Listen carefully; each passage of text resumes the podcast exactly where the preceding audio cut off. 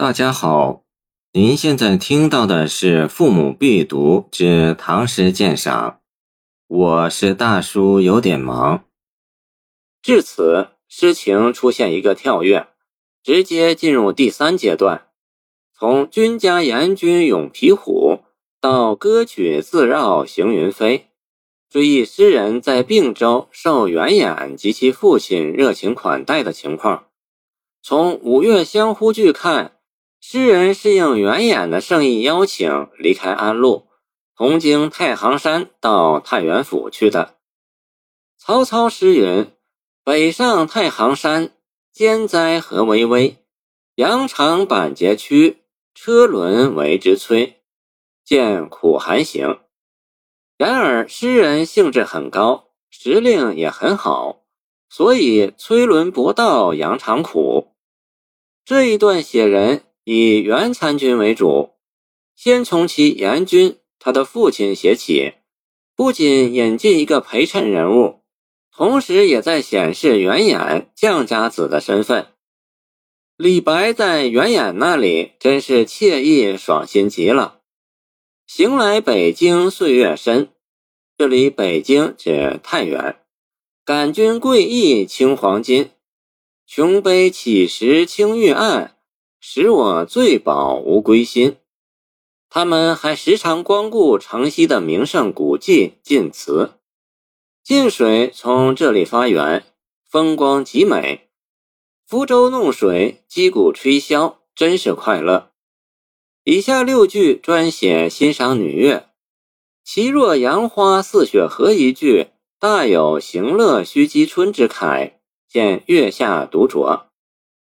玩乐直到傍晚，他们还不想归去。斜日的红光与歌女们的红妆醉颜相乱，特别迷人。美人的倩影倒映清清的潭水中，风光绮丽。这时新月初上，美人的面容像月色般皎洁。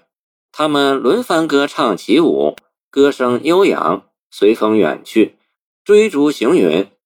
这里。黄金白璧买歌笑，已化为生动鲜明的图景，可谓静态极言了。第四段从“此时行乐难再遇”到篇末，一句收束前文，然后写到长安失意时，与元又一度相逢。与前三段都不同，这里没有情势的追忆，只用“魏桥南头已与君”。赞台之北又离群，一笔带过，是说关中一面后，元继父乔俊，似乎是握手以为，大约那时诗人身不由己，心意不自在吧。关于诗人在长安的境遇，也只有含蓄的两句话：“北阙青云不可期，东山白首还归去。”然而，它包含多少人世感慨啊！一向旷达的诗人，竟也发出了“问于别恨今多少”的感味。而暮春落花景象，更增添了这种别恨。这种心境是言意不可尽，情意不可及。于是，诗人写下这首长诗，叫儿子恭恭敬敬封好复忧。心里充满对故人往事的留恋和珍惜。此诗提到“北阙青云不可期”，显然是含着牢骚的。但他在写法上与行路难答王十二寒夜独酌有怀，赠从弟南平太守之遥等直抒旨意、嬉笑怒骂的长篇不同。他对现实的愤满几乎没有正面的续写。而对往日旧梦重温，却写得恣意快畅，笔酣墨饱。通过对故人往事的理想化、浪漫化，突出了现实的缺憾。关于此诗的结构，唐宋诗纯说得好：“此篇最有纪律可循，隶属旧游，纯用叙事之法，以离合为经纬，以转折为节奏。”结构极严而神气自畅，至于其情胜志，是览者应接不暇，又奇才之独善者耳。